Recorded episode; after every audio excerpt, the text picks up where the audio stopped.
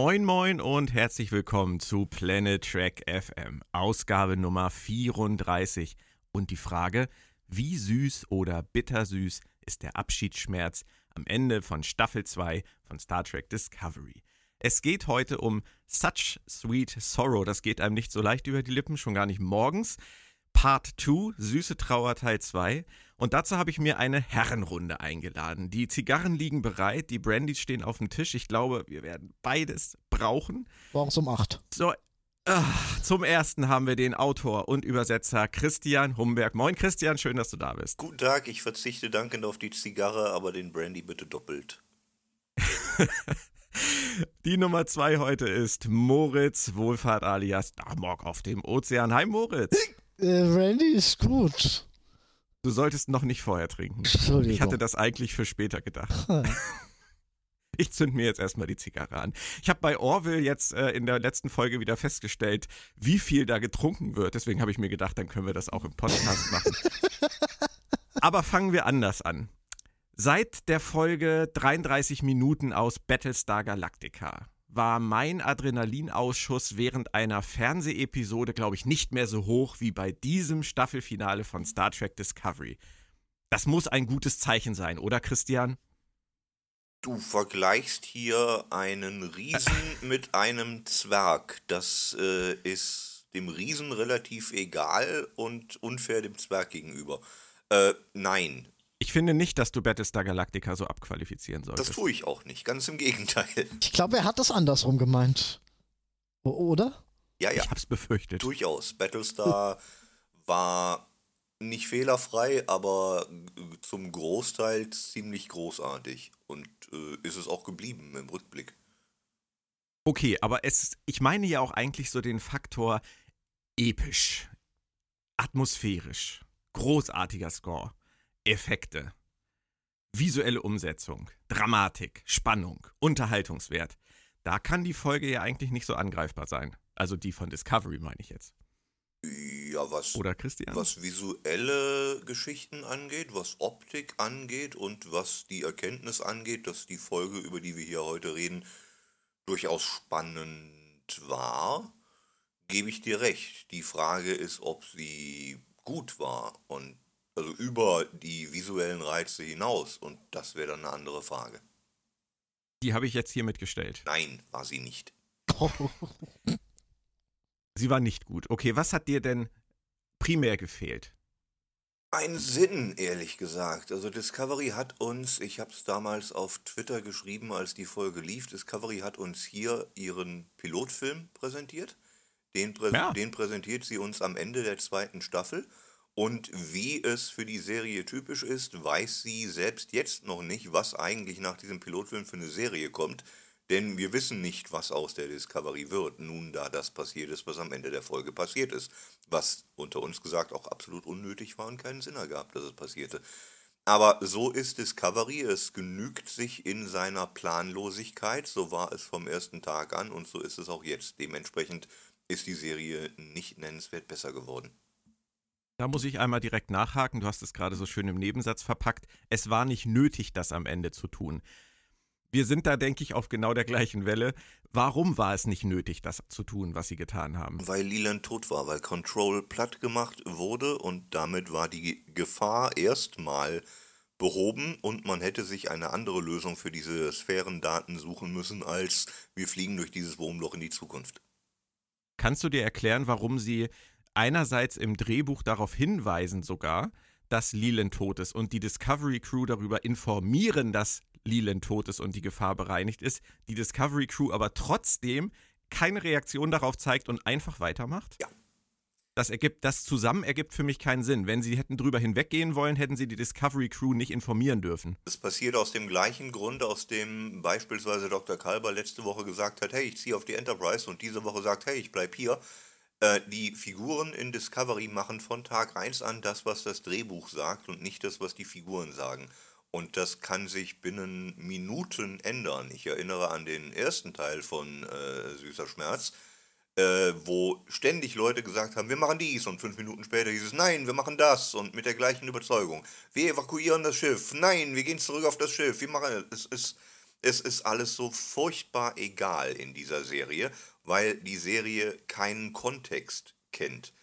Sie existiert immer für die fünf Minuten, die wir gerade sehen, und danach ist wieder alles offen. Und nichts hat irgendeine Bedeutung, weil jede Entscheidung, auch die, oh, der Doktor ist tot, jederzeit revidiert werden kann und nichts mehr wert ist. Äh, darf ich an dieser Stelle mal ganz kurz nochmal auf die Sache mit Control zurückkommen? Bitte. Es wäre unsauber, auf jeden Fall, aber könnte man nicht so argumentieren, dass Leland für Control lediglich eine Art Avatar war, der, äh, weil er eben dann nur ein Avatar war, nicht die ultimative Kopf-Hydra-Bedeutung hätte haben können. Ich meine, äh, ihr seid beides keine ITler, von daher werfe ich den zweiten. Prost, Christian. Hallo. ich werfe ich den zweiten Punkt ein. Hallo Backup. Ich meine, Control kann irgendwo noch in einer, in einer, in einer auf, We need Backup! Äh, in einer, in einer, ähm, äh, auf irgendeinem Asteroid, in irgendeinem Kernfragment rumliegen und warten und warten und Boah, warten. das schlau. Aber, aber, aber, aber, und jetzt kommt der Autor. Wenn dem so wäre, und das kann natürlich sein, du hast vollkommen recht, Moritz, aber dann muss die Serie mir das zeigen. Sie muss mir signalisieren, dass die Gefahr dadurch noch nicht behoben ist. Und das hat sie Richtig. nicht getan. Ja, da lass stimme mich ich das, dir dann lass auch mich das zu. ganz kurz äh, auch nochmal sortieren, Moritz. Du hast absolut recht. Und Tyler hat in einer der letzten Folgen ja sogar zu, ich glaube, es war die vorletzte, zu Burnham bei der Verabschiedung gesagt, ich muss hier bleiben, um dafür zu sorgen, dass sowas nie wieder passiert oder dass das mit Control auch nie wieder passiert. Ich glaube, damit hat er Daraus aber alles sprach- gemeint. Ja, natürlich, aber daraus sprach ja auch so ein ganz kleines bisschen bei ihm die Angst davor, dass auch wenn die Bedrohung vielleicht erstmal beseitigt ist, wieder etwas ähnliches sich aufbauen könnte, wie auch immer.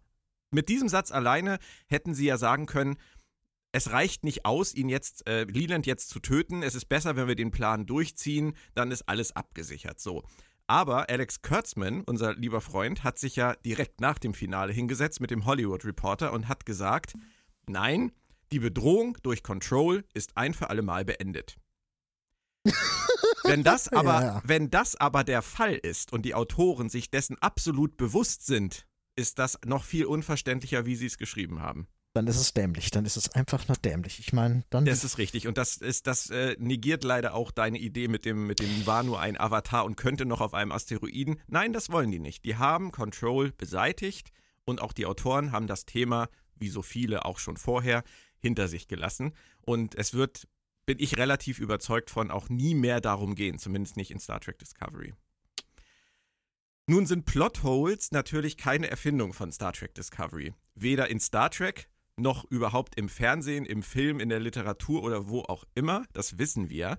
Man denke an All Good Things, da hat man ja auch am Ende der Serie in einer wunderbaren Folge ein wunderbar großes Plothole kreiert, über das wir heute nur schmunzeln und sagen, Mensch, die Folge war so toll. Da können wir alle gut mit leben. Ist es dann vielleicht nicht auch ein bisschen unfair, dass wir wegen dieser Plotholes auf Discovery so rumhacken oder ist es die Menge, Christian? Naja, die Menge ist durchaus ein Argument, aber schlechte Star Trek-Geschichten sind so alt wie Star Trek. Das ist auch noch nicht wirklich was Dramatisches und auch nichts Besonderes.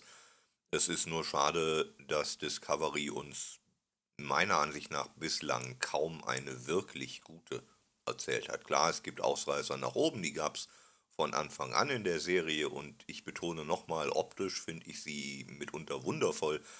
Aber die Häufung an erzählerischem Murks war noch in keiner Serie so dicht und so groß wie äh, in der.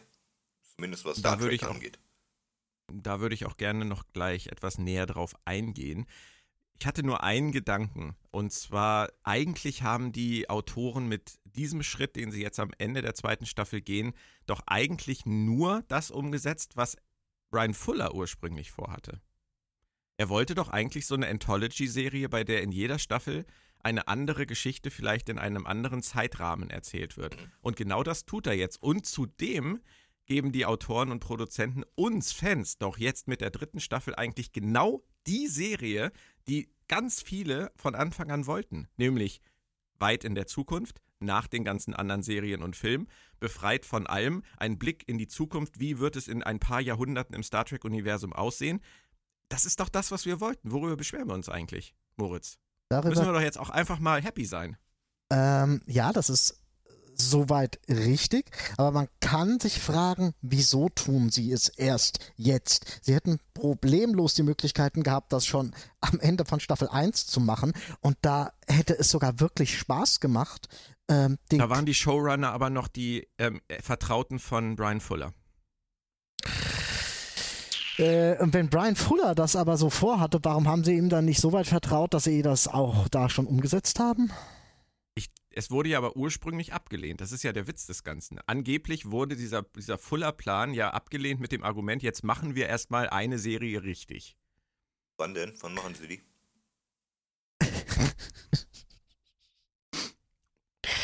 Das ist die Nickelodeon-Serie, Christian. Oh, was weißt du, weißt du, wie sehr ich mich auf die schon freue? äh, Lawless Teens on an Asteroid.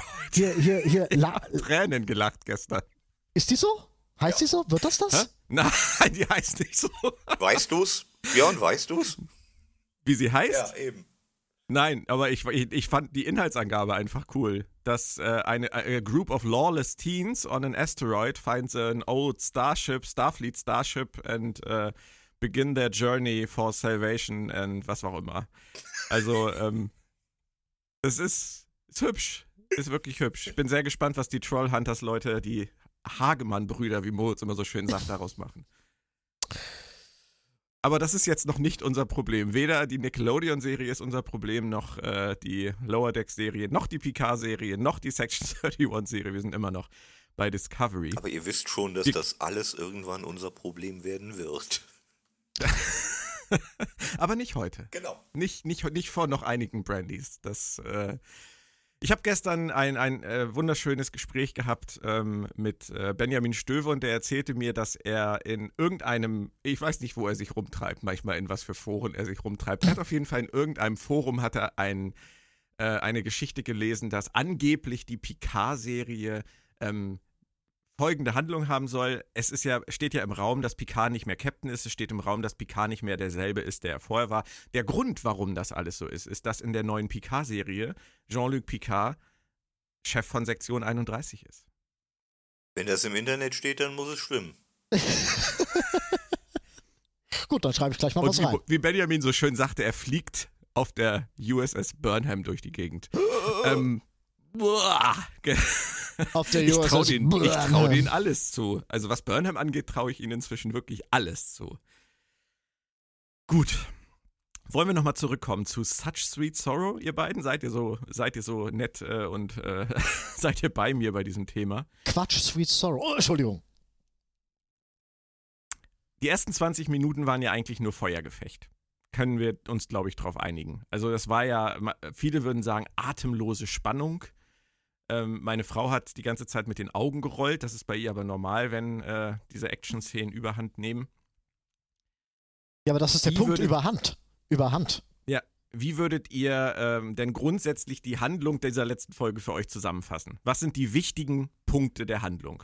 Oder was ist der wichtigste Punkt der Handlung, Moritz?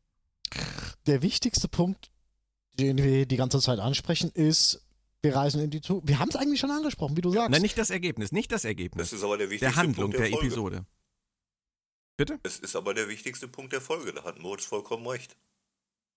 Es ist, es ist Z, also in dieser, in dieser typischen Story-Logik von Discovery. Wir haben ein Outcome Z, das wir erreichen wollen und müssen uns dann jetzt das X und das Y irgendwie zusammenschreiben. Ist das korrekt? Ja. Aber ich glaube, der Kern der Erzählung dieser letzten Folge ist tatsächlich Burnhams kleine Signalreise. Das ist der, der ich sehe euch unbegeistert. Das ist ja letztendlich aber der große M. Night Shyamalan-Moment gewesen der Folge wo wir lernen, dass das alles die ganze Zeit einen Sinn hatte. Mm. Das Wasserglas stand da nicht ohne Grund, mm. Christian. Das stand die ganze Zeit da und wir haben es gesehen und wir haben es nicht geschnallt und in dieser Szene kommt alles zusammen und alles ergibt verdammt wenig Sinn. Du erinnerst mich an den ersten Pressesprecher von Donald Trump. Period. das ist so. Period. Aber das ist sicherlich der Grund gewesen, warum sie diese Szene da reingeschrieben haben, um uns diese, diesen Beweis letztendlich zu liefern. Ja, wir wollten das die ganze Zeit schon tun. Gibt es für euch irgendwelche logischen Probleme, die sich aus dieser Sequenz ergeben, Moritz? Ich weiß gar nicht, wo ich anfangen soll. Wirklich. Fang also, einfach mal irgendwo an. kann ich nicht. Diese Signalgeschichte ergibt hinten und vorne keinen Sinn, wenn du durch die, äh, wenn du durch die, durch die ganze Staffel durchgehst. Dann ist das jetzt der Punkt, dass wir versuchen, es zu verstehen. Wir drei zusammen müssen diese Signalgeschichte jetzt aufdröseln. Damit ich sie verstehe, weil ich verstehe sie nicht. Und ich hoffe, ihr könnt mir helfen. Ich kann es zumindest versuchen, ja. Was ist da passiert? Christian, fangen wir am Anfang an. Der junge Spock Ja? sitzt irgendwo auf Vulkan. Ja. Wenn ich irgendwie Quatsch erzähle, bitte unterbrich mich. Aber so habe ich es verstanden. Irgendwann entschließt sich Mama Burnham, die mit ihrem Zeitanzug auf Terralysium in der Zukunft im 33. Jahrhundert sitzt, dass sie keine andere Möglichkeit hat, zu irgendjemandem Kontakt aufzunehmen, außer zum von Dyslexie geplagten jungen Spock. Weil irgendwie geht das. Warum, weiß ich nicht. Möchte ich auch gar nicht wissen. Glaube ich auch nicht, dass es Sinn macht. Es geht irgendwie. Sie stellt fest, es geht. Und greift irgendwie in sein junges Leben ein, was dazu führt, dass der junge Spock irgendwann anfängt, diese sieben Signale zu zeichnen. Schon als Kind. Das ist das, was wir irgendwann mal erzählt bekommen haben.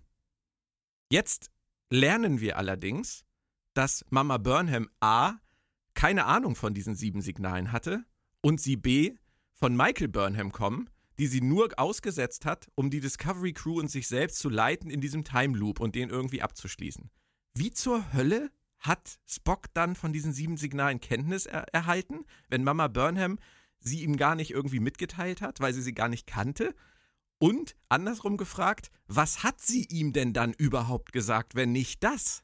Zeitreise. Das, äh, die Frage ist tatsächlich leicht zu, be zu beantworten.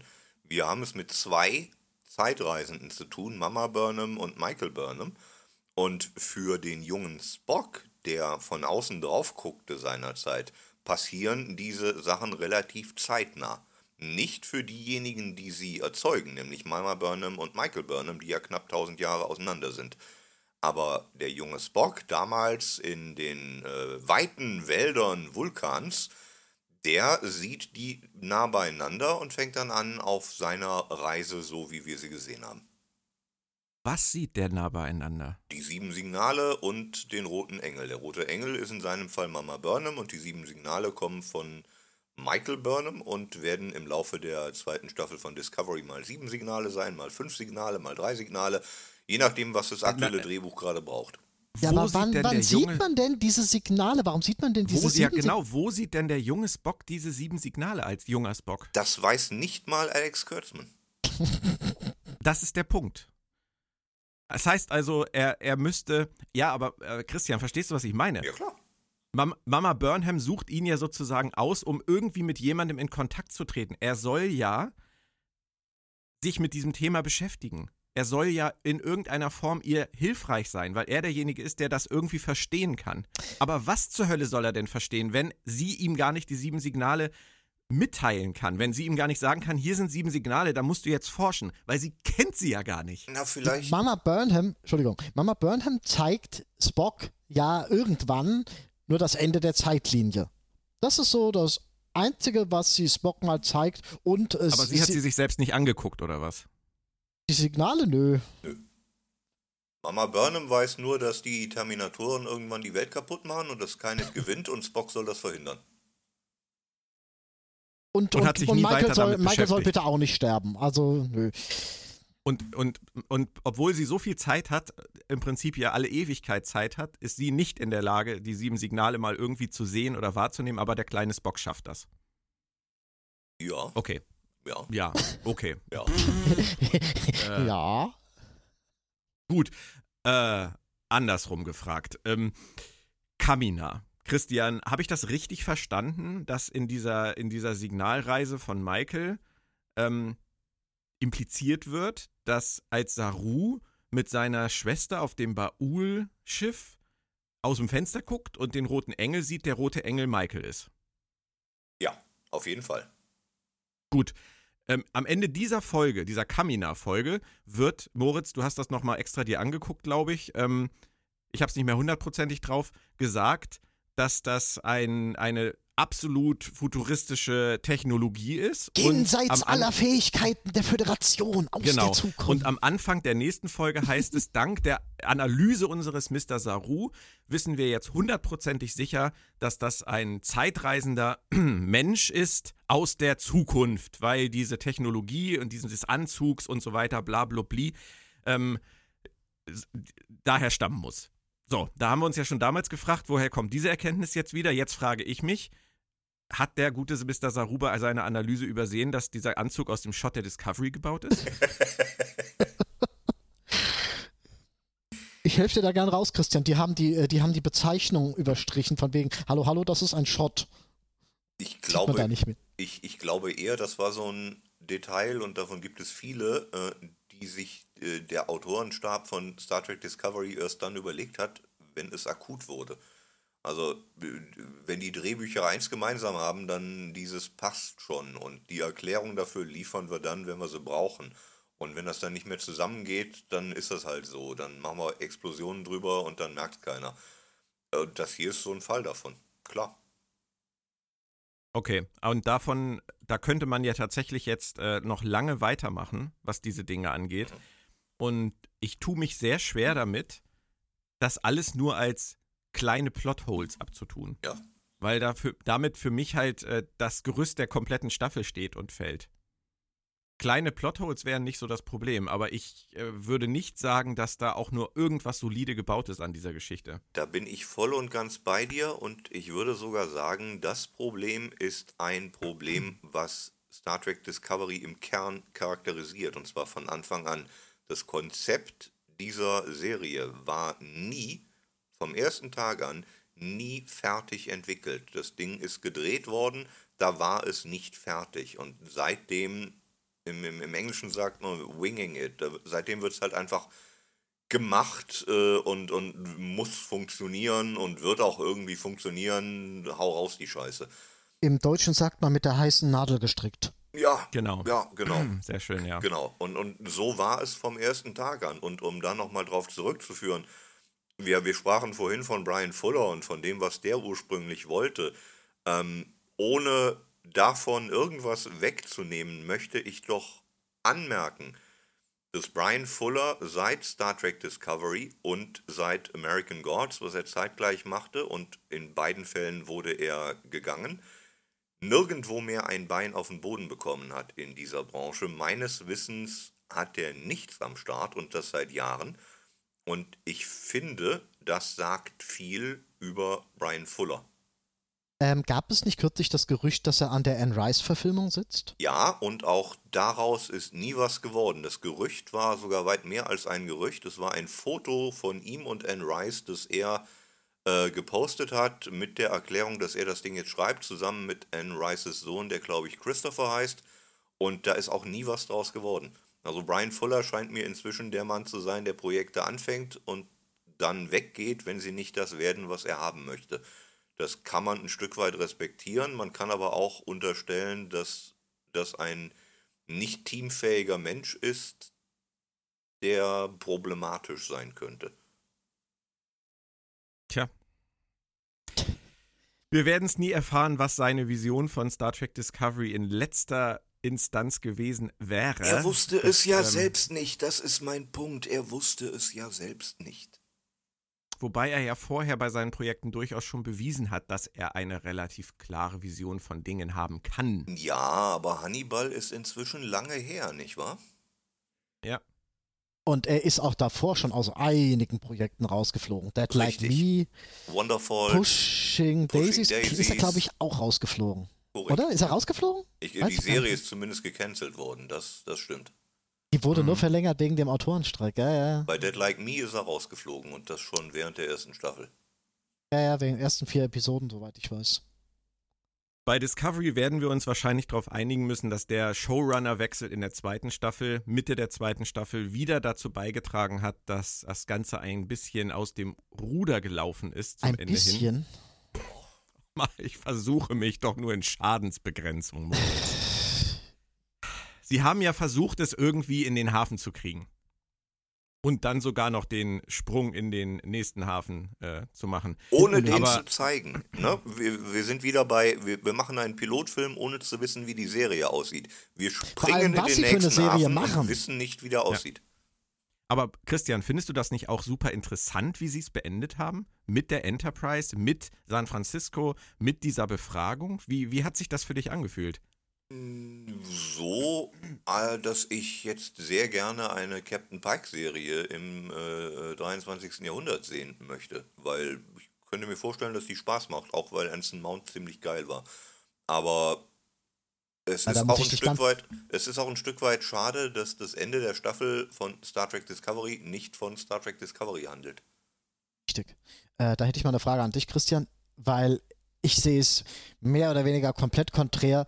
Ich will beim besten Willen keine Pike-Serie, weil ich nicht gesehen habe, dass die Autoren da besonders viel Charakterarbeit geleistet haben. Dieser, dieser Mensch ist mir bis auf seine äh, äh, visu bis auf sein visuelles Präsenzwissen, das ich mir erarbeitet habe, ist er mir menschlich ähm, ist er über den Schnitt eines zweidimensionalen Holzschnitts nicht hinausgekommen. Na, das würde ich nicht sagen. Ähm, auf dem Papier war der Captain Pike von Anson Mount sehr, sehr toll. Er ist, ja, er steht in diesem Zwiespalt Glaube und Wissenschaft, äh, Sohn eines Priesters, aber er selber ist ein sehr äh, straighter Faktenmensch.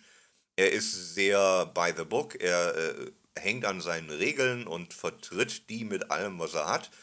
Und jetzt, seit wir in diesem Zaubertempel der Klingonen waren, von dem vorher noch nie die Rede war, weiß er auch, wo seine Reise hingeht und hat das akzeptiert, dass irgendwann der Rollstuhl auf ihn wartet mit den zwei blinkenden Lichtern. Ähm, das macht alles eine sehr interessante Figur und er ist im tiefsten Kern ein, ein Roddenberry Star Trek Mensch, ein Advanced Human. Er ruht in sich, er weiß, wer er ist und er ist unterwegs im All, um zu lernen und zu helfen. Das ist Star Trek und äh, mit dem wäre ich gerne noch weiter unterwegs. Da stimme ich dir ja auch komplett zu, aber ähm, die, äh, das ist erzählerisch, haben die da, haben die uns da ein Skelett hingestellt, so wirklich in Konflikte oder also in, in, in anhaltende Konflikte oder in Debatten oder in, in zu bearbeitende Probleme haben sie ihn nicht groß integriert. Das ist aber ein Kernproblem der Serie. Niemand hat da anhaltende Probleme, weil alle Probleme, die passieren, egal sind, wenn sie in fünf Minuten schon wieder andere Probleme sind, wie wir es eben schon gesagt haben. In Genau, aber Discovery wer- hat nichts einen Kontext, auch nicht Captain Pike. Richtig, aber wer macht wohl die Pike? Wer würde wohl die Pike-Serie machen? Ja, da klar, kommen ja auf, da kommen ja nicht auf einmal die Alleskönner daher. Absolut, absolut. Aber aktuell würde ich sagen, bevor ich noch eine Staffel mit Michael Burnham durch irgendwas reise, würde ich viel lieber mit Anson Mount irgendwo hinreisen, weil die Figur mir als altem Star Trek-Fan mehr gibt. Womit ich nicht sagen will, dass man eine dritte Staffel Discovery nicht auch cool machen könnte. Ich habe nur inzwischen nicht mehr die Hoffnung, dass die Autoren das können. Was glaubst du eigentlich, wer Captain wird in der dritten Staffel, Christian? Das weiß kein Mensch. Das weiß nicht Du hast, mal auch, du hast auch keine Vermutung. Nö, es ist auch völlig egal. Irgendwer wird es schon sein. Vermutlich. Also, wenn ich eine, eine Theorie wagen dürfte, die ich gleichzeitig albern und sehr realistisch finde, äh, Nilix. Wir sind jetzt in einer Zeit, die wir nicht kennen, in einer Gegend, die wir so nicht kennen. Wir werden in der ersten Staffel irgendeine Figur aus dieser Zeit treffen.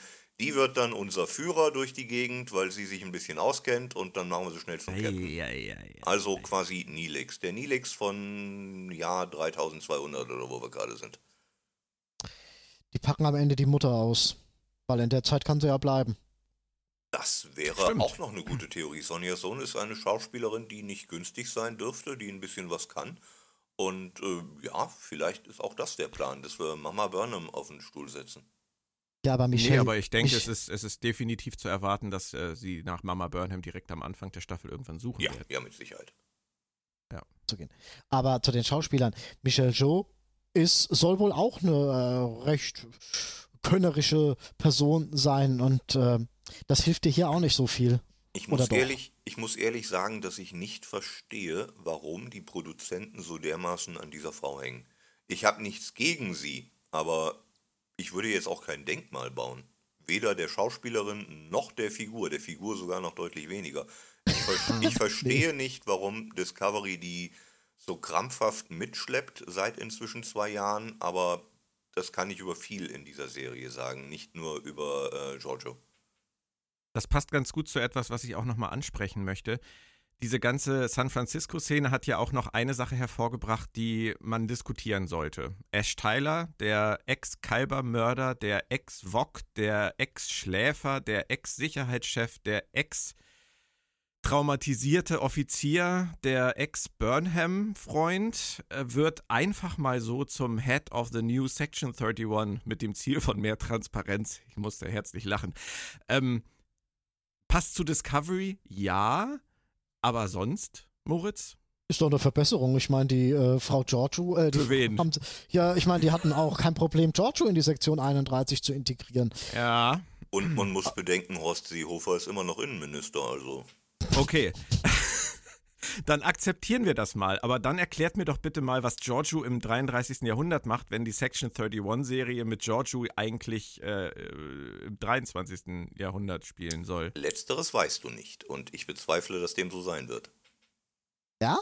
Ja, ich glaube, und das ist meine Theorie, ich glaube, wir haben uns jetzt, äh, und zwar for good, vom 23. Jahrhundert verabschiedet. Wir werden noch eine Weile im 24. sein in der Picard-Serie, aber ich gehe fest davon aus, dass alle anderen Star Trek-Serien, von Discovery angefangen über die Animationsgeschichten, Sektion 31 und was auch immer noch kommt, Starfleet Academy, ich glaube, dass die alle in dieser neuen Zeit spielen werden. Das muss man erstmal sacken lassen. Puh. Ja, es wäre halt einfacher zu schreiben. Ne? Du musst dich Ja. um nichts mehr kümmern. Und das ist der eine Fehler, den die Autoren vom Anfang an gemacht haben und jetzt vermutlich behoben zu haben glauben. Ähm, sie haben sie ein Stück weit freigeschwommen vom Kanon. Das ist das, was die J.J. Abrams-Filme im ersten Teil schon gemacht haben, durch die zweite Zeitlinie. Das hat Kurtzman jetzt gemacht durch diesen Sprung in die Zukunft. Und wie, wie Moritz am Anfang schon gesagt hat, das hätte man von Anfang an machen können, vielleicht gar nicht mal so krass mit knapp 1000 Jahre, vielleicht hätten es 100 auch getan, wie wir es ja schon mal hatten, aber das ist egal, das sind nur Zahlen. Entscheidend ist, was du jetzt draus machst.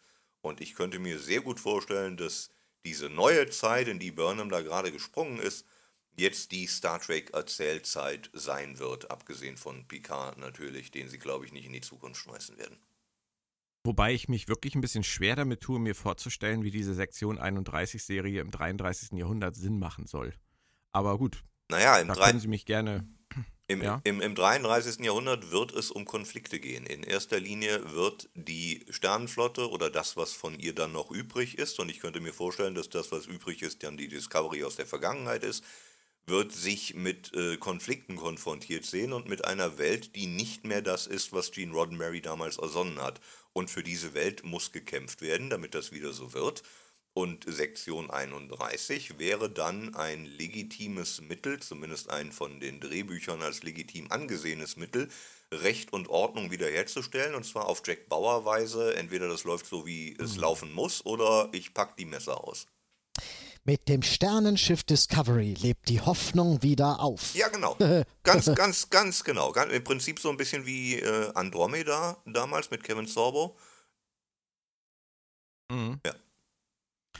Okay, ja, da muss ich nochmal drüber nachdenken. Also da bin ich jetzt noch gar nicht drauf gekommen. Ich bin eigentlich eher davon ausgegangen, dass sie in der dritten Staffel irgendeine Möglichkeit finden werden, Giorgio und nur Giorgio zurück in die äh, Vergangenheit zu bringen, damit sie da dann Sektion 31 anführen kann. Aber deine Theorie ist ehrlich gesagt wahrscheinlicher. Warum sollte man nochmal in diese Epoche zurückgehen, die einem schon mal so viele Probleme bereitet hat? Es wäre ein Problem, weil- was man nicht braucht. Vor allem kann es Giorgio eigentlich egal sein. Ist auch nicht ihre Heimat. Ich bin, ja, ich hab, bin halt die ganze Zeit davon ausgegangen, dass äh, Ash Tyler Teil dieses Sektion 31 Serienplans ist. Was ja auch durchaus sein kann, immer noch, weil, weil er könnte ja auch in die Zukunft springen. Ist es nicht herrlich, wie herrlich egal alles geworden ist in Star Trek? Nein, das ist überhaupt nicht herrlich, Christian. Ich habe den Unterton natürlich gehört in deiner Stimme, aber ich möchte darauf nochmal hinweisen, für die, die den Unterton vielleicht überhört haben. Es ist nicht schön. Es ist überhaupt nicht schön. Und ich ärgere mich äh, seit geraumer Zeit darüber, dass wir über Dinge sprechen, die dank der Autoren wirklich inzwischen scheißegal sind. Das ist nicht schön. Ja. Das ist keine gute Entwicklung für Star Trek. Und ähm, ich möchte da auch die Hoffnung nicht aufgeben, dass sich das wieder ändern kann. Nein, nein, nein. Das äh, können ja, werden äh, langfristig gesehen nicht. Weil, Weil das jetzt die Normalität ist. Und die greift gerade. Und die Leute, die heute Star Trek gucken und das alte Star Trek vielleicht noch gar nicht gekannt haben, für die ist das hier jetzt Star Trek und wenn sie es mögen, ist es cool. Und ich freue Ja. mich für jeden, der es mag. Und Ja. die wachsen jetzt so mit diesem Star Trek auf, wie wir damals mit äh, dem vorherigen Star Trek. Und wenn die sich irgendwann an Star Trek erinnern werden, erinnern sie sich an dieses Star Trek. Und das nächste Star Trek wird dann auf diesem Star Trek basieren. Und immer geht das so weiter. Das kann man traurig finden oder schön finden, aber es ist so. wobei ich wirklich mal von diesem Trip runterkommen möchte, das wird ja auch immer wieder kritisiert an uns Kritikern. Ähm, es geht mir nicht darum, dass das eine neue Art von Star Trek ist. Es geht mir auch nicht darum, dass das Zeitgeist geprägt ist. Es geht mir nicht darum, es ist ein Kind seiner Zeit ist. Das sind ja immer so diese schönen Worte, die es dazu gibt. Das ist mir alles recht. Da habe ich überhaupt kein, kein Problem mit. Ich möchte nur, dass es vernünftig geschrieben ist. Ja, Die innere bei dir. Logik muss passen. Bin ich ganz bei Ja. dir. Und Figuren, Also ich möchte, ich, genau. Ich glaube halt wirklich, dass wir drei, ähm, obwohl wir alle in, ungefähr in einem Alter sind, ähm, ich mache mich jetzt jünger als, äh, als ich bin, aber glaube ich, dass wir alle ähm, noch nicht so weit drüber sind, dass wir diesem, diesem alten Star Trek nachhängen und immer sagen, es ist nicht mehr mein Star Trek, das ist nicht mehr mein Captain. Das ist überhaupt nicht unser Thema. Ich glaube wirklich, es geht uns nur darum, dass wir ein in sich stimmiges, gutes Produkt haben wollen. Und das darf gerne auch ein neues Star Trek sein. Richtig. Ich glaube sogar, es muss ein neues Star Trek sein, weil das alte Ja. Star Trek ist über 20 Jahre alt und würde heute auch genauso aussehen wie etwas, das über 20 Jahre alt und nicht mehr zeitgemäß ist. Wir Ja, brauchen aber das ist- zeitgenössisches Star Trek, es sollte nur gut geschrieben sein. Genau, aber das war eben halt auch mein Punkt, äh, auf den ich hinaus wollte, dass ich sage, ich möchte das nicht langfristig akzeptieren müssen, dass alles, was in diesen verschiedenen Inkarnationen von Star Trek passiert, einfach eigentlich total egal ist. Weil es innerhalb von Minuten und Sekunden sich wechseln, wandeln, verändern kann. Genau. Das beste Beispiel hast du selber vorhin angesprochen, Dr. Kalber. Ähm, Moritz, du hattest das gestern auch zu mir gesagt, ähm, das war schlimmer als die Versetzung von Trip Tucker auf die Columbia.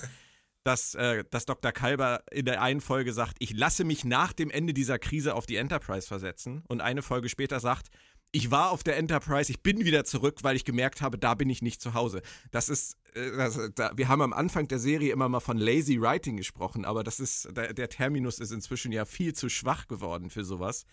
Ähm, da werden einfach, da werden Dinge aufgebracht jede Woche und niemand macht sich einen Kopf darüber, was sie bedeuten.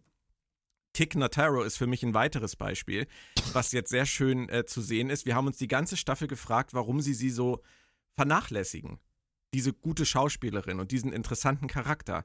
Am Anfang zweimal und dann jetzt am Ende kommt sie natürlich wieder ins Spiel, weil Burnham sie ja vom Asteroiden hat retten lassen, weil sie sie brauchten, um diesen Time Crystal Marvel-mäßig zu handeln. Das ist alles in Ordnung für mich, aber jetzt bleibt die sogar da. Ich meine, ich bin davon ausgegangen, dass, die, dass, dass Jet Reno stirbt, weil sie Tick Notaro nicht noch weiter mitschleifen wollen, weil sie zu teuer ist, was auch immer. Nein, die ist am Ende der Staffel, als sie da durch dieses Wurmloch fliegen, ist die Frau sogar auf der Brücke. Und das, was sie am Das- Ende gemacht hat, das, wofür sie, wir sie angeblich gebraucht haben, hätte man jeder anderen Figur auch zuschreiben können. Ne? Ein paar Da war, und da war die. Königin, da war die gute Königin aber mal wichtiger. Storytechnisch. Nur, dass diese jetzt halt wirklich, dass sie sie wirklich auch noch mitnehmen. Also sie müssen, sie müssen natürlich gar nicht, das wissen wir. Sie kann doch einfach verschwinden. Sie hat auch mit Stamets in den Kokon geguckt und war dann einfach weg. Aber eigentlich müsste sie am Anfang, ja, eigentlich müsste sie am Anfang der dritten Staffel ja Teil der Crew sein. Es würde ja alles sonst überhaupt keinen Sinn ergeben, dass sie, dass sie sie noch mitnehmen. Ähm, Oder wir machen Alien, ich- oder wir machen Alien 3 und nach dem äh, Vorspann ist Newt einfach tot und äh, nicht wichtig. Das kann auch sein. Richtig. Ja, das ist richtig.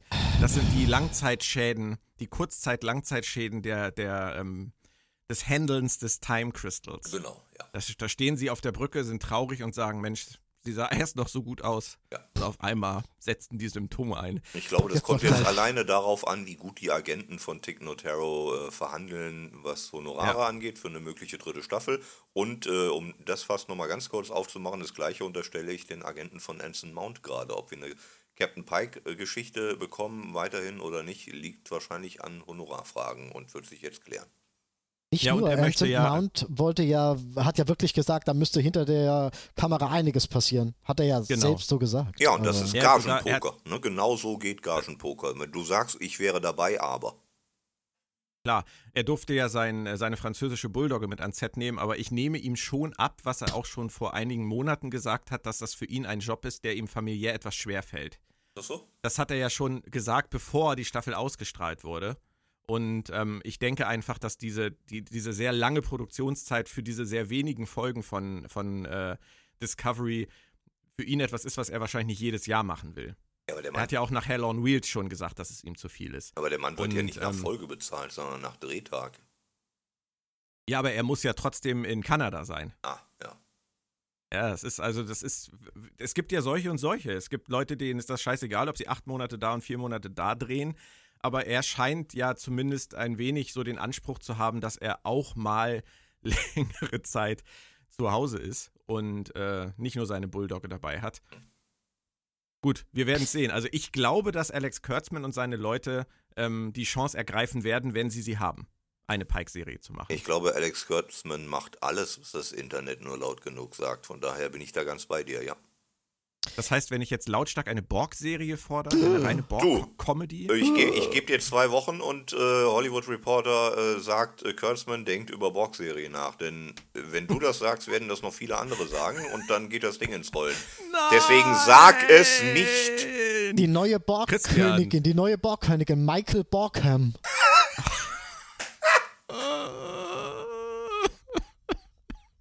Können wir nochmal auf einen anderen Punkt zurückkommen, den ich gerne nochmal angesprochen hätte? Können wir das rausschneiden, nicht, dass nachher noch einer wirklich postet?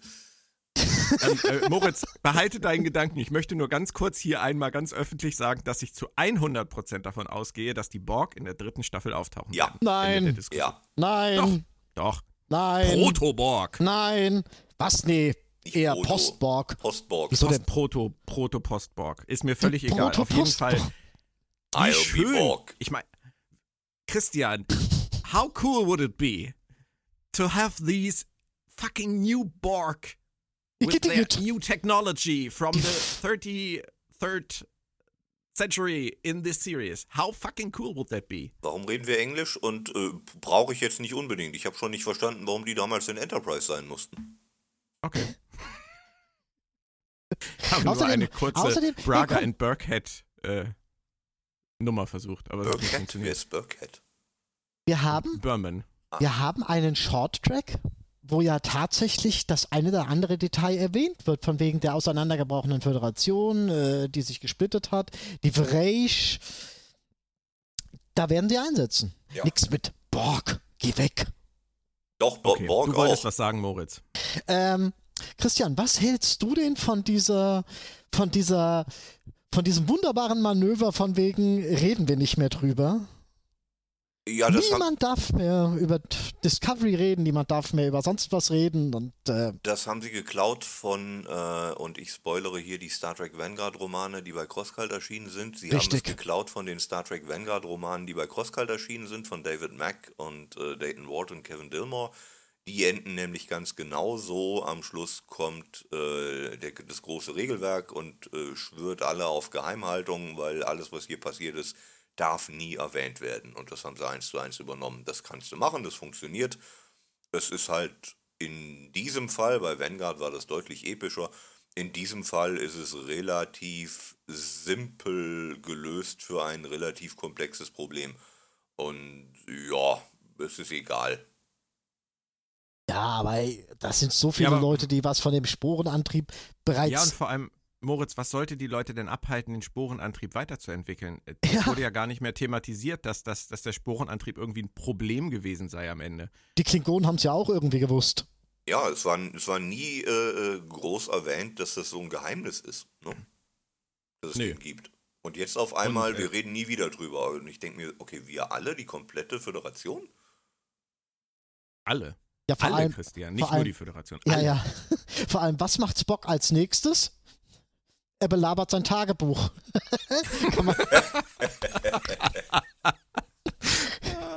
Und wir erinnern uns mal an Star Trek 6. Was ist da mit Kirks Tagebuch passiert? Hm? Oh, guter Punkt. Ja. Also, Ach, Moritz. Wie fandet ihr eigentlich, äh, das ist eher eine Frage für Christian, Ethan Peck am Ende? Rasiert mit richtiger Frisur und mit Uniform. Ich musste tatsächlich erstmal schlucken. Er erinnerte mich an ähm, Bully Herbig im Traumschiff. Und das meine ich nicht zwingend positiv, aber es war ein Das Stück hat weit. meine Frau auch gesagt. Es, es war ein Stück weit Gewöhnung. Du, ich glaube, wenn sie an der Frisur nochmal ein bisschen was drehen, würde das funktionieren. Aber äh, nachdem ich ihn sechs Folgen lang hintereinander mit Bart gesehen hatte, hatte ich mich an den Bart gewöhnt und er steht ihm besser. Mhm. Ja, ich finde ihm, also ich, ich mag Ethan Peck in der Rolle wirklich gerne. Ja. Ähm, aber ich glaube, dass ihm für diese bartlose Geschichte ein bisschen das Markante im Gesicht fehlt, was zum Beispiel Zachary Quinto hat. Ja, und Nimoy, klar. Ja, Nimoy sowieso, klar. Aber Zachary Quinto habe ich vom ersten Moment an tatsächlich auch visuell äh, den Spock abgenommen. Und bei Ethan Peck hatte ich da, als ich das Bild gesehen habe, doch so echt ein kleines Problemchen mit. Aber es ist vielleicht wirklich Gewöhnung. Was ich ja nachträglich lustig finde, ist, ähm, dass für mich Spock äh, ein verhältnismäßig kleines, vielleicht sogar fast gar kein Problem im, im, im Discovery-Universum darstellt. Da haben sie ja am Anfang groß spekuliert von wegen, ja, ja, da werden ihn viele hassen, das wird auch problematisch, das wissen wir, ja, ja, ja. Aber ich muss tatsächlich sagen, dass mir einige Aspekte, ich kann beispielsweise jetzt The Cage, kann ich wunderbar nachvollziehen, also, also, nee, also mehr Talos 4, Tabu, kann ich jetzt viel besser nachvollziehen, dass Spock sich so weit für Pike aus dem Fenster lehnt. Ja. Das macht tatsächlich jetzt Sinn. Also, also, es ergibt ein Gesamtbild, was wirklich funktioniert hat. Sie haben nicht nur Mist gebaut, in Anführungszeichen. Das stimmt, wie, wie wir schon gesagt haben. Es gibt Ausreißer nach oben, die äh, tatsächlich Absolut. funktioniert haben. Ja. Ich, Ja. Allerdings finde ich, dass sie ihn zu schnell aus seiner passiv-aggressiven äh, Haltung gezogen haben. Das hat er ja nur zwei Stunden, äh, zwei, zwei Episoden gefahren. Ja. Und Ja, ja. danach kam die große Versöhnung und danach war die ganze Beziehung eigentlich ziemlich 0815 langweilig. Das hätten sie länger machen sollen. Aber vom, vom Grundtenor her war das gut. Wie fandst du denn die Kirk-Anspielung, Christian? Ja, sehr offensichtlich. Ne? Also, Mhm. ja, bitteschön, von mir aus. Ich habe jetzt kein großes Problem damit, aber es war jetzt auch nicht die große kreative äh, Offenbarung. Von mir Damit aus könnte ich- ich das fand's machen. Ich fand es vor allem sehr unglaubwürdig, dass das wirklich etwas ist, was Michael in der Situation als letzter Rat der großen Schwester einfällt. Das war Das noch nicht war- mal das mein das- das- Problem. Das hebt sie irgendwie aber auch wieder auf so einen, auf so einen Sockel, dass sie sogar in so einem Moment noch so eine, so einen epischen Rat mit so unglaublichen Folgen abgeben kann. Es ist Pass auf dich Michael auf, wäre eigentlich auch nett gewesen. Es- Ja. Wenn die mal, wenn die mal nichts hat, wenn die mal nichts hat, über was sie heulen kann, da kann sie drüber heulen, wie toll sie ist. Nein, Mary, Mary Sue, wir hatten schon mal gesagt, es ist, Ja, so leid es mir das tut, schon mal irgendwo gehört, Sue. Michael Sue. ähm, ähm, Apropos geheult, ähm, habt ihr geheult, äh, als Admiral Cornwall sich geopfert hat? das war, da war für mich nur, jo, ihr wollt halt aus der Zeit raus. Die braucht er nicht mehr, mit der könnt ihr nichts mehr anfangen. Warum war Mhm. eigentlich dieser händische Verschlussmöglichkeit nur auf der Innenseite der Tür? Ist das irgendwie logisch? Christian, don't get me started. Ich rede schon wieder Englisch. Ähm, warum Äh, hat sie sich nochmal- nicht rausgebeamt? Warum ist sie nicht unterm Schott durchgeklettert? Warum liegt hier Stroh rum? Warum liegt hier Stroh rum? Au, au, au, au, damit Michael Burnham nicht heult. Ähm, nein, aber was ich, nochmal zurück zu Kirk, was mich an dieser Sequenz ein bisschen, ich, ich, ich habe mich mal selbst schlagen müssen, ähm, dass sie sich, Kurtzman hat sich ja ähm, zu einer gewissen Zeit selbst auf die Schulter geklopft von wegen. Und am Ende ist Michael dafür verantwortlich, dass Spock der ist, der er ist. Jo, Ja, bitte ja. so, ja, toll, da, Ja da gut, aber kannst das haben sie ja schon vorher versprochen, dass wir das äh, durch die Ja, Staffel ja, aber dann werden. das so aufzulösen mit so einem. Äh, ne. Lassen Ja. wir's. Ähm, den letzten Auftritt muss ich noch mal ganz kurz sagen von äh, Rel. Ähm, fand ich. Äh, nein, ich muss anders anfangen. Ähm, der letzte Auftritt von Rel hat mich erneut daran erinnert, dass ich so dermaßen durch bin mit den Klingonen. Ja. Das könnt ihr euch gar nicht vorstellen. Also diese, diese Szene auf der Brücke mit Tyler, wo sie da sitzt in ihrem, in ihrem äh, Captain's Chair und sich da den Kopf anhaut und dann blutet und there is a good day to die, habe ich nur gedacht, oh mein Gott, ich kann es nicht mehr hören. Ich kann es wirklich nicht mehr hören, dieses, dieses, äh, diesen Fanservice, das jetzt noch rauszuhauen und die Maske von, von äh, Mary Chifo, die neue, ist so grauenvoll. Also ich, äh, ich bin wirklich so durch mit den Klingonen. Könnt ihr mir versprechen, dass die nicht mehr vorkommen, bitte? Zumindest nicht die Klingonen. Wenn wir nochmal Klingonen begegnen sollten, was ich noch nicht mal zwingend glaube, dann sind es die Klingonen des äh, 33. Jahrhunderts. Die können wieder anders sein. Das heißt, ihr glaubt wirklich, wir haben, wir haben Ja, Mary. Chifo zum Beispiel jetzt wirklich endgültig hinter uns gelassen. Wir haben vielleicht sogar ähm, Shazad Latif hinter uns gelassen. Ich, Wir haben ähm, viele andere Figuren hinter uns gelassen. ich glaube, wir haben Lorel auf jeden Fall hinter uns gelassen. Ich könnte mir Mhm. vorstellen, dass Mary Chifo eine andere Figur spielt. Das wäre ja nicht der erste Klingonendarsteller, der mehrere Klingonen spielt. Nein, das ist richtig. Das machen ja auch dauernd. Nein, Ja. nicht dauernd, aber. Äh, Okay. Aber hier, äh, über einen Punkt musste ich auch laut lachen. Die Baul, die vor 20 Ja. Jahren ihre Warp-Fähigkeit erreicht haben, die haben eine ganz tolle Flotte, die zur Hilfe kommen kann. Ach Leute, wenn ich mir überlege, dass da einer äh, nach 2063 reist und sagt, ey, gute Severin, wir brauchen mal die Phoenix. Ja, was wollt ihr denn damit? Ach, du musst in einem Krieg mitkämpfen. Ach klar. Der Witz Also- ist doch, Moritz, dass nicht mal die Baul das sind, die da kommen. Das sind die, das sind die Capianer mit den Baul-Schiffen. Ja, die Baul sitzen alle in ihren Teerfässern, die haben keine Zeit. Und Aber, haben äh, gesagt, Aber Sarus Schwester hat es in zwei Wochen äh, zur äh, Fighter-Pilotin geschafft. Ne? Also, ja, vor allem, alles vor ist allem, egal. vor allem, los, meine Brüder und Schwestern, kämpft wie, wie wer? Also ganz bestimmt nicht wie die Kelpianer, weil die kämpfen eigentlich nicht. Aber Nein, die kämpfen eigentlich nicht. Das ist richtig. die haben sich die Kampfbilderbücher von den Baul geliehen und da das Kämpfen gelernt. Ja, Ich ich mein- möchte halt vor allem ganz gerne eigentlich noch wissen, was aus den Baul geworden ist. Aber das werden wir Baden. wohl auch nie erfahren. Die baden im Teer. Es wäre nur so nett gewesen zu, zu erfahren, wie diese zwei Völker sich geeinigt haben. Björn, das hat Irgendwie. die nie ich meine, die interessiert. haben die Kelpianer einfach gesagt, äh, pff, ab in die Teerfässer, wir nehmen eure Schiffe, wir lernen jetzt kurz damit umzugehen. Weil, hat eigentlich Tyler die gerufen? Oder kommen Nö, die von nein, alleine? das ist ja der Witz. Äh, äh, das war Saru mit seinem Brief, liebes, liebes Schwesterherz, ich bin jetzt ah. weg. Und da hat sich das, da hat sich das liebe Schwesterherz gedacht, oh nee, Ah. nee, nee, das ist Da hat sie gefährlich. erst angefangen, sich zur Fighter-Pilotin ausbilden zu lassen, als sie diesen Brief gekriegt hat. Ja, das war wie in den 60ern, 70ern, wo man noch in den Agentengeschichten äh, Geschichten geglaubt hat, dass man äh, nachts im Traum was lernen kann. Es wird so sein, wie es immer mit Plotholes schon in der Geschichte von Star Trek war, deswegen ist es auch nicht so schlimm. Äh, irgendwann wird es Roman- oder Comicautoren geben, die genau Ja. diese Lücken mit anderen Geschichten füllen werden. Und wir werden sehen, wie Sarus Schwester, deren Namen ich mir noch nicht mal merken konnte, zur Fighter-Pilot, genau, zur, und was aus den Baul wurde. Und alles das wird irgendwann erzählt werden. In einem anderen Medium wahrscheinlich, von anderen Autoren. Aber die Geschichten werden kommen. Und das ist auch nicht schlimm. Das ist, ich finde das schön.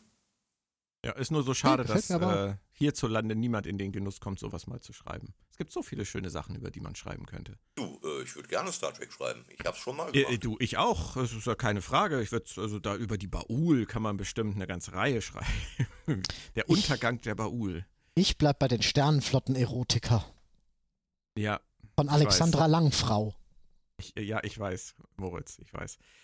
Ich muss euch noch ein, äh, ein Problem meinerseits erzählen, was letztendlich auch egal ist. Ich weiß, das werdet ihr mir gleich sagen, aber ich war wirklich enttäuscht äh, von der Vision der Autoren vom Ende der Geschichte um Control und Leland.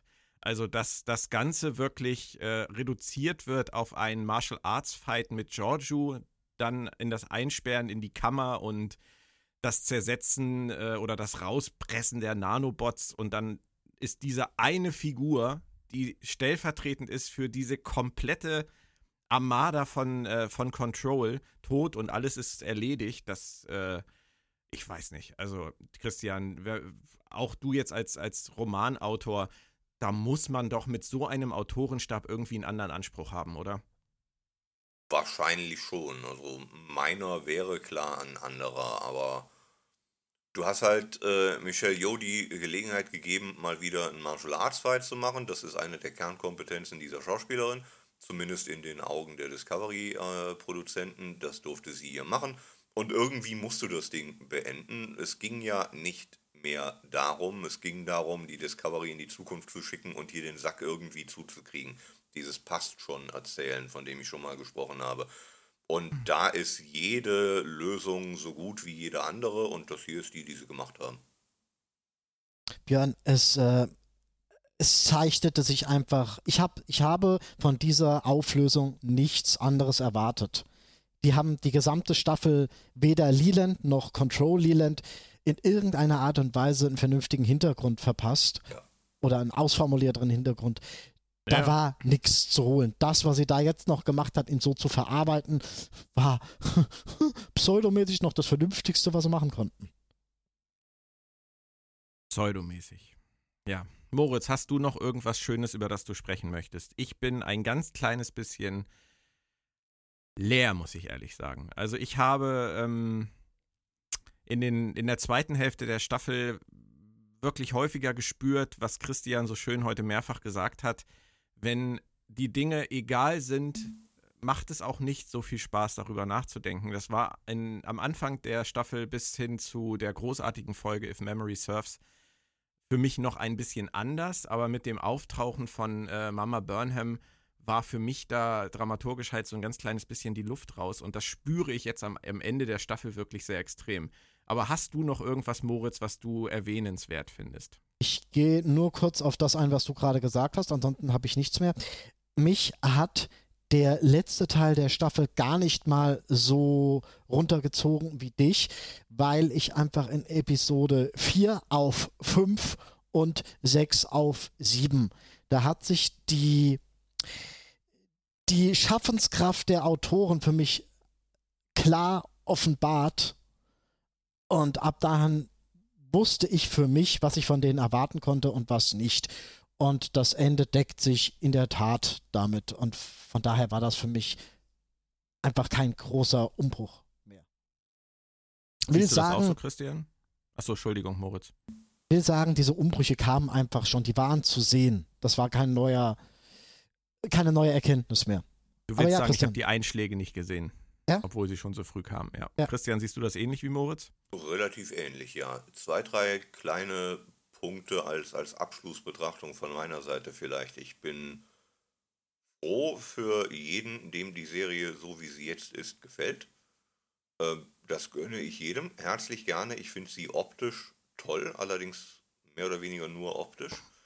Ähm, ich bin überrascht davon, wie enttäuscht ich im Rückblick von dieser Staffel bin. Ich hatte am Anfang deutlich mehr das Gefühl, dass sie was gelernt hat aus ihren Fehlern der ersten Staffel und dann machte sie die ähnlichen Fehler nochmal, was meine Enttäuschung, glaube ich, noch ein wenig intensiviert. Ich bin da ganz bei dir gerade, Björn. Mhm. Wenn du sagst, ja. äh, eine Pause wäre jetzt für mich nicht schade, also ich brauche nicht zwingend nächstes Jahr eine neue Staffel Discovery. Wenn eine kommt, werde ich sie mir ansehen.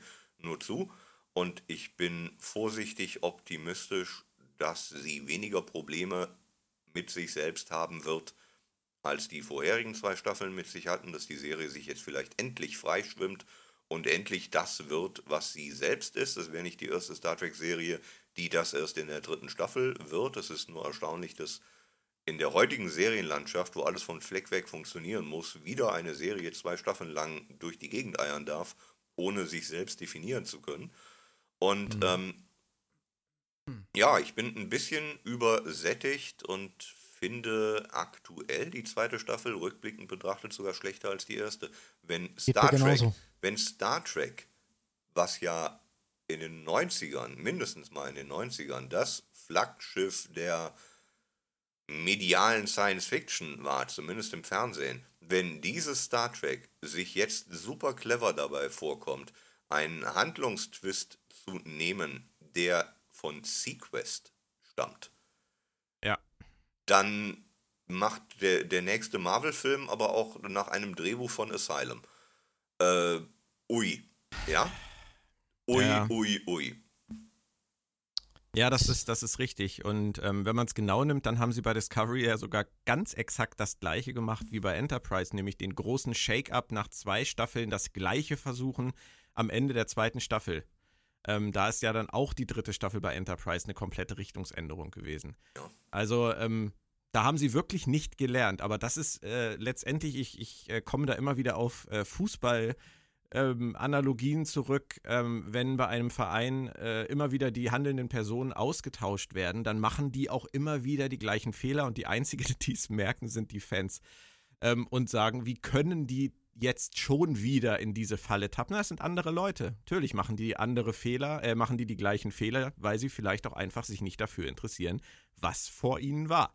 Und es wird Ähm, und es gibt auch verschiedene Fans. Ne? Es gibt auch Fans, die genau Klar. das, was jetzt passiert, mögen. Und das ist vollkommen richtig so. Du Christian, ich habe gestern äh, mal wieder irgendwo mitgelesen bei Facebook und da ging es halt auch wieder um sehr kritische Äußerungen zu Discovery und dann schrieb jemand, ähm, dass das kein Wunder wäre, dass, dass die Leute das so negativ sehen. Discovery sei schließlich eine SF-Serie für Erwachsene. ja, ich, ich habe auch einen Moment lang echt große Augen gemacht. Ich habe auch gedacht, da- das, das, sind, das sind so Sätze. Ähm, ich möchte da gleich auch noch drauf kommen, ähm, auf diese Thematik ganz kurz zum Abschluss. Ähm, ich möchte nur eine Sache noch zur dritten Staffel sagen. Ich bin so leer ich mich fühle, was die zweite Staffel angeht, und ich bin da bei dir. Ich finde sie tatsächlich auch schlechter als die erste. Ähm, so hoffnungsfroh bin ich tatsächlich im Gegensatz zu dir, was die dritte angeht. Und das mache ich ganz alleine daran fest, und das möchte ich mir auch nicht nehmen lassen bis nächstes Jahr Sommer irgendwann, dass sie jetzt diese Serie machen, auf die ich eigentlich gewartet habe. Sie haben die, sie haben ein modernes Schiff, sie haben einen guten Cast, da schließe ich jetzt mal alle ein, Ja. ähm, und sie gehen in eine Zeit, über die wir nichts wissen und die so futuristisch aussehen darf, wie sie wollen, die Kanon-Dinge benutzen kann, weitergedacht über tausend Jahre, aber nicht muss und die neue Dinge erfinden darf, wie sie wollen. Völlig egal. Da sind wir wieder bei egal. Aber in dem Fall ist es ein positives, Positives egal, Egal. weil ich mich darauf wirklich freue, endlich eine Serie zu sehen, die Post-Nemesis spielt. Nicht nur die Picard-Serie, die spielt ja knapp Post-Nemesis, das ist auch schon schön, aber dieses in die, wirklich in die Zukunft gehen und Star Trek auf einen ganz neuen futuristischen Level zu bringen, hätte ich mir vorher schon gewünscht und ich möchte das jetzt als, äh, als Anfang nehmen und sagen, wirklich wie einige 29 Folgen Pilot sind jetzt rum und jetzt beginnt Star Trek Discovery sich wirklich zu entfalten. Kurzer, da, ja, äh, kurze Anmerkung dazu. Äh, ich äh, begrüße deine Hoffnung. Ich äh, freue mich, dass du sie hast. Ähm, wir reden allerdings von einer Serie, die genau diese Chance inzwischen zweimal hatte. Zu Beginn der ersten Staffel und zu Beginn der zweiten Staffel. Und beide Male hat sie genau das nicht geschafft. Dementsprechend bin ich persönlich, jetzt ich spreche nur für mich, sehr, sehr vorsichtig, was Hoffnungen angeht. Ich hatte diese Hoffnung zu Beginn der ersten Staffel, ich hatte sie zu Beginn der zweiten Staffel. Ich werde sie kein drittes Mal haben. kann ich auch verstehen. Erstmal müssen wir sowieso unsere Hoffnungen oder Ängste auf die Picard-Serie konzentrieren. Inzwischen Ich habe sind es mehr ganz, Ängste. ganz, ne? ganz. Ja, Echt? Moritz, sag ruhig. Äh, Hau- ich habe eine ganz, ganz, ganz kurze Frage, die ist aber nur ein kleines Detail. Ist Kirsten Bayer jetzt eigentlich noch dabei? Ja. Weil von der habe ich jetzt in Irgendwer der muss zweiten die Staffel. Kaffeemaschine bedienen. Ja. Ich glaube, die hat hauptsächlich an der Picard-Serie gearbeitet in letzter Zeit, aber sie ist nach wie vor in diesem Secret Hideout Alex Kurtzman-Team, ja, ja. Mhm. Okay. Ja, ja. Also, aber an, an, an Staffel 2 von Discovery, war die da? Ich glaube, sie saß im, im Writers Room. Mehr kann ich Mhm. dir nicht sagen. Hat sie nicht. Nee, sie hat nicht irgendwo dran mitgeschrieben an irgendeiner Folge, ne? Nee, ich Zumindest kann mich an keine erinnern, jedenfalls. Sie stand nirgendwo im Ähm, Vorspann. Ja, ja, genau. Okay, ähm, müssen wir einfach abwarten. Ich finde es übrigens inzwischen wirklich, wirklich verwirrend, dass die Picard-Serie immer noch keinen Namen hat. Und ich mach, Und am Ende kann mir da auch keinen Reim drauf machen. Ja, ich kann mir da wirklich keinen Reim drauf machen. Was der Sinn hinter dieser Entscheidung ist, diesen Namen geheim zu halten. Ich glaube nicht. aber gut, wir- ich, ich, ich glaube, sie wissen selber noch keinen. Das wäre aber nicht so ungewöhnlich für ein, für ein Filmprojekt, dass äh, das Ding schon Nee. gedreht wird, ohne dass man weiß, wie es heißt. Aber das ist ja nun wirklich so das Prestigeprojekt im, im Star Trek-Bereich, muss man ja einfach sagen, was, was CBS angeht. Und es ist so, so witzig in allen äh, Publikationen zum Thema immer die äh, Untitled Picard Series zu lesen. Das ja. ist irgendwie so, während Lower Decks ja zumindest auch schon einen Titel hat. Vielleicht ist genau das das Problem, dass die äh, Erwartungshaltung, selbst die eigene derer, die es machen, so hoch ist, dass das der absolute Knaller sein muss, dass man sich nicht traut, mhm. ihm irgendeinen Namen zu geben, weil man ja noch auf einen besseren kommen könnte. Ja, gut, das kann natürlich sein. Mein Abschlussthema für heute und auch für Discovery Staffel 2 ist etwas, äh, was ich ganz gern bei euch nochmal abfragen möchte. Mir ist in den letzten Wochen extrem aufgefallen, dass es im Fandom, in der Ansprache untereinander wieder sehr verhärtet zugegangen ist. Ähm, ich habe keine Probleme damit äh, seit den, äh, ich würde jetzt nicht sagen 70er Jahren, weil das habe ich noch nicht mitgekriegt. Ich habe es erst ab den 90ern mitgekriegt, aber ich habe es natürlich alles nachgelesen.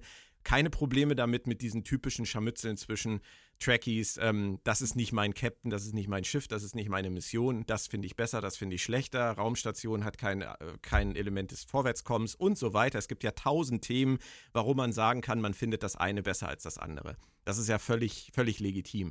Ich habe nur das Gefühl, dass Discovery etwas gelungen ist, in Anführungsstrichen, was ich sehr unschön finde, nämlich, dass es wieder doch sehr ähm, in diesen Kleinkrieg gegangen ist, dass man eigentlich nicht ganz richtig ticken kann, wenn man es gut oder schlecht findet. Christian, ist dir das auch aufgefallen?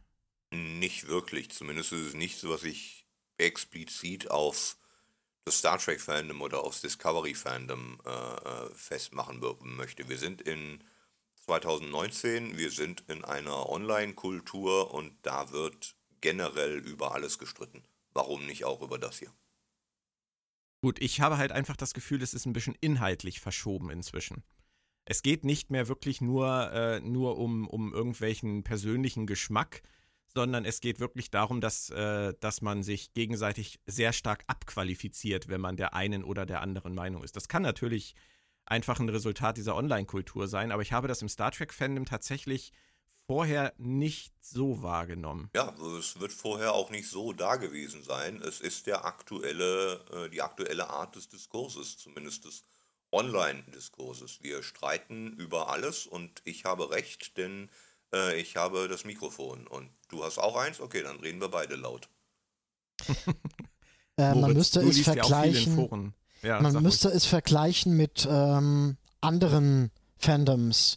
Meines Wissens ist man da bei Star Wars, glaube ich, sogar tatsächlich auf einem ähnlichen Level. Und von daher unterstützt das für mich so ein bisschen Christians These, dass das mhm. einfach ein zeitgeistliches Phänomen ist. Ich Kein hätte schönes. jetzt. Nee, auf jeden Fall nicht. Ähm, von daher hätte ich jetzt gerne noch äh, andere Fandoms genannt, außer Star Trek und Star Wars, aber da fällt mir ehrlich gesagt keins ein.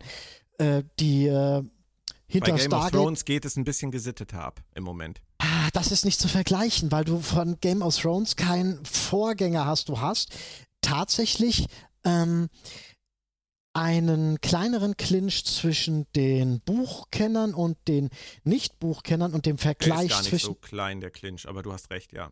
Hm.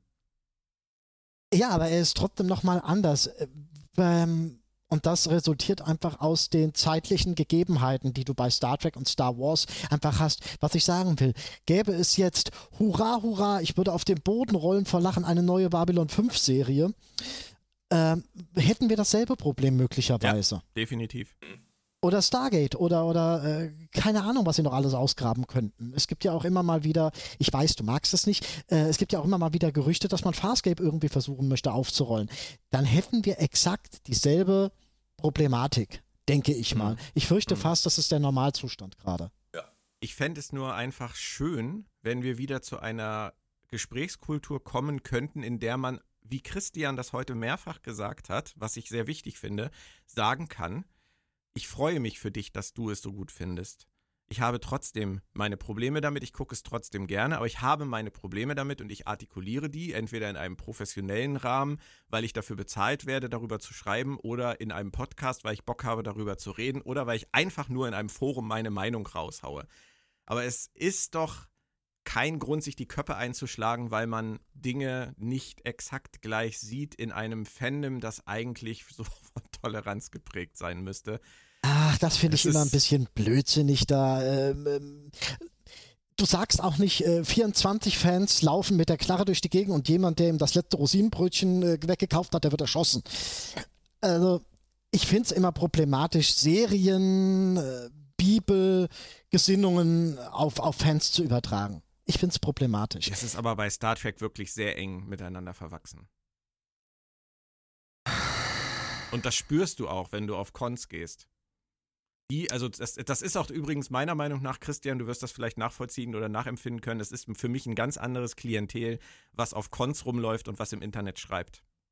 Überwiegend ja, das stimmt. Zumindest ist auf ja. Cons eine deutlich angenehmere Atmosphäre, wobei ich dazu sagen muss, dass ich nicht viel in Fanforen unterwegs bin. Nicht bei Star Trek. Nee, ich auch, nicht mehr. Irgendwo. Ich auch nicht mehr. Nee, auch, aber auch nicht deswegen meine, aus, von mir jetzt gesprochen. Ich war da noch nie groß aktiv. Jo, ja. aber muss man da nicht unterscheiden, ähm, Convention zu Internetforen? Das ist gesichtslos. Internetforum ja. ist und bleibt gesichtslos. Ja, und genau das ist das und Problem. Es ist ein gesellschaftliches Problem. Es äh, liegt an der Online-Kultur. Mhm. Ja. Und wo ich die Kritiker dann tatsächlich verstehe, ist, weil die in vielen Fällen ja wirklich tatsächlich existierende handwerkliche Mängel. Da geht es noch nicht mal um die Gesinnung oder was sie sich auf die Fahnen schreiben wollen oder sonst wie. Da geht es um, äh, man macht es sich passend, obwohl man vor fünf Minuten noch was anderes gesagt hat. Das ist ein handwerkliches Problem. Ja. Und das muss man ansprechen dürfen. Und das ist schlecht. Da kann man leider nicht, das lässt sich nicht beschönigen. Ja, wenn, mir eine, wenn, mir eine Ent, wenn mir eine Staffelentwicklung nicht gefällt, kann ich sagen, jo, in Ordnung. Ähm, ja, war, nicht, war nicht ganz dicht, aber Discovery aber verbiegt sich.